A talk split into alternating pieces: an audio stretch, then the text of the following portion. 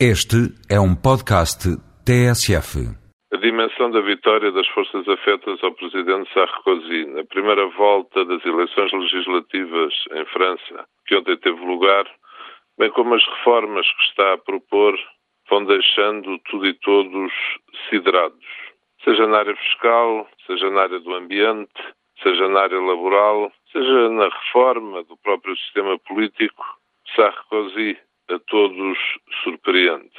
Antes das eleições presidenciais, ele era apresentado como radical, quase como que racista ou reacionário. Mas, passadas essas eleições, nomeou um novo primeiro-ministro, Filon, e abriu o governo aos setores da chamada esquerda. Nomeou independentes, que deram sinal inequívoco de abertura. Hoje em dia aparece na cena internacional como querendo liderar a luta pelo controle dos efeitos das alterações climáticas e pela diminuição da poluição atmosférica.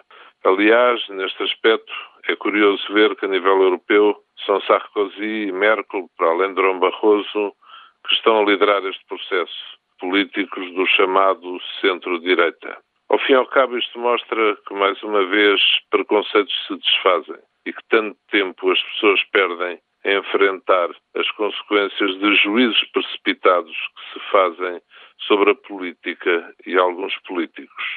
Como o mundo ganharia se o tempo fosse menos dedicado a discutir ficção e mais dedicado a discutir a realidade. Os próximos anos demonstrarão cada vez mais que muitos se enganaram sobre os propósitos do novo presidente da França. Vamos ver se a vida lhe corre bem.